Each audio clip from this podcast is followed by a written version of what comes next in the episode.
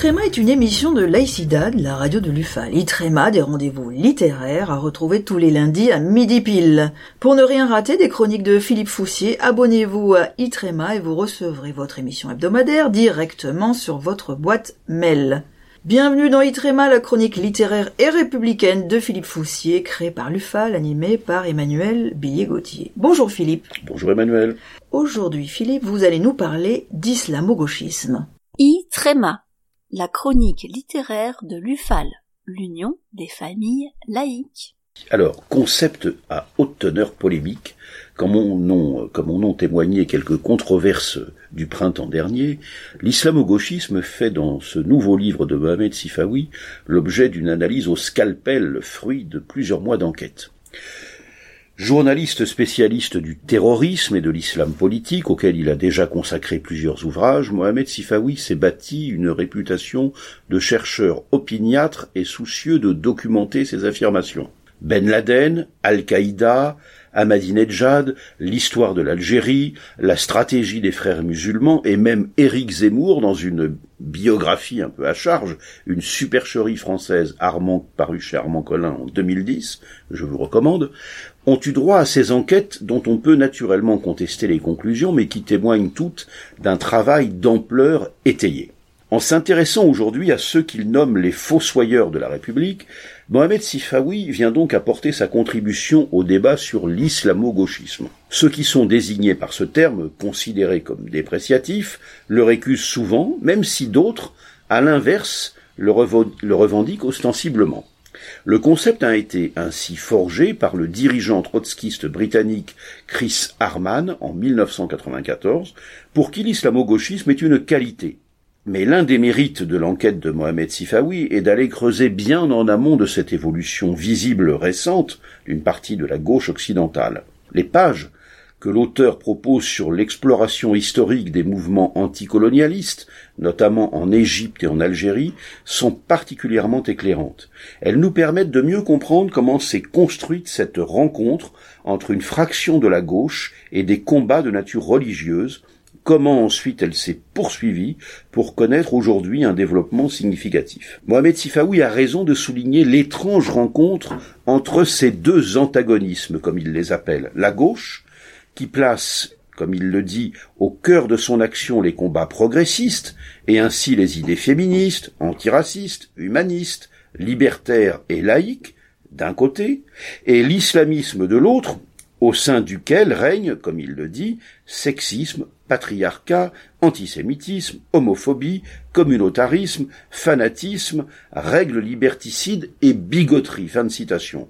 Dans la rencontre des deux, on pourrait imaginer qu'il y ait une forme d'interaction réciproque. Bien au contraire, le constat est clair. Les valeurs de la gauche n'influent en rien sur l'islamisme, mais ce dernier, lui, étend en revanche sa logique de pensée sur la gauche. Or, rappelle Sifawi, l'islam politique est en tant qu'idéologie, selon les principaux marqueurs que l'on enseigne dans les instituts d'études politiques, une logique d'extrême droite. Le président de SOS Racisme, Dominique Sopo, l'avait d'ailleurs lui-même affirmé. Ouvrez les guillemets, l'islamisme est d'extrême droite parce que des gens qui sont contre la démocratie, contre la liberté des mœurs, contre les juifs, contre l'Occident, c'est quoi sinon l'extrême droite? Posait euh, cette question donc Dominique Sopo, président de SOS Racisme. Il est aussi question d'infiltration et d'entrisme, n'est-ce pas? Oui, en effet. Alors l'intérêt de l'analyse proposée par euh, Mohamed Sifawi consiste aussi dans le rappel historique de différences parfois considérables entre les différents courants de gauche, au point qu'ils furent assez souvent irréconciliables. Ça a été vrai sur l'affaire Dreyfus, sur les procès de Moscou, sur le colonialisme, sur le stalinisme, sur la guerre d'Algérie aussi. Mais depuis plus d'une vingtaine d'années, nous dit euh, Sifawi, c'est l'islamisme qui joue ce rôle de révélateur et donc euh, qui oppose des gauches irréconciliables.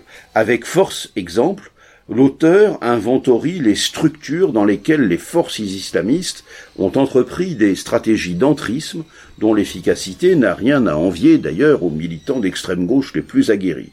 Mouvements d'éducation populaire, structures antiracistes, associations de droits de l'homme ou de droits des femmes, groupements LGBT, centres sociaux, syndicats généralistes, enseignants, de parents, étudiants, lycéens, partis politiques, médias, universités, à la vérité, il existe bien peu de ce qui fut jadis l'armature de la gauche qui ait résisté à l'infiltration entreprise par les courants islamistes, en particulier par ceux liés aux frères musulmans. Il est vrai qu'elles sont en général, ces tentatives d'infiltration, largement consenties. L'auteur prend ces stratégies très au sérieux, en évoquant déjà dans le titre de son livre des fossoyeurs de la République.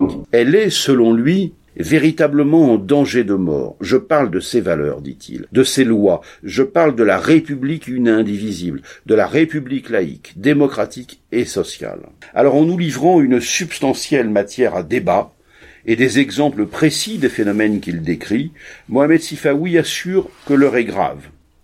Les Français, dit-il, en premier lieu les responsables politiques et les élus, à moins de vouloir jouer avec le feu, ne peuvent laisser s'installer des face-à-face qui opposeraient d'un côté les tenants des thèses séparatistes, les islamo-gauchistes et les cercles décoloniaux, et d'un autre ceux de l'ultra-droite, de l'extrême droite et les identitaires. Fin de citation. Assurément, les questions ainsi posées sont d'actualité. Voici donc pour ce livre de Mohamed Sifawi, Les Fossoyeurs de la République, paru aux éditions de l'Observatoire, 448 pages, 23 euros. Philippe Foussier, merci pour cet éclairage bienvenu, pertinent, lumineux. La semaine prochaine, dans Itrema, vous aborderez un thème également très contemporain, avec la critique du livre de l'historien Pierre Vermeren, L'impasse de la métropolisation. Paul Vermeren qui a fait l'ouverture de Itrema avec la toute première émission consacrée à son livre On a cassé la République. Bonne semaine à vous Philippe. Bonne semaine Emmanuel.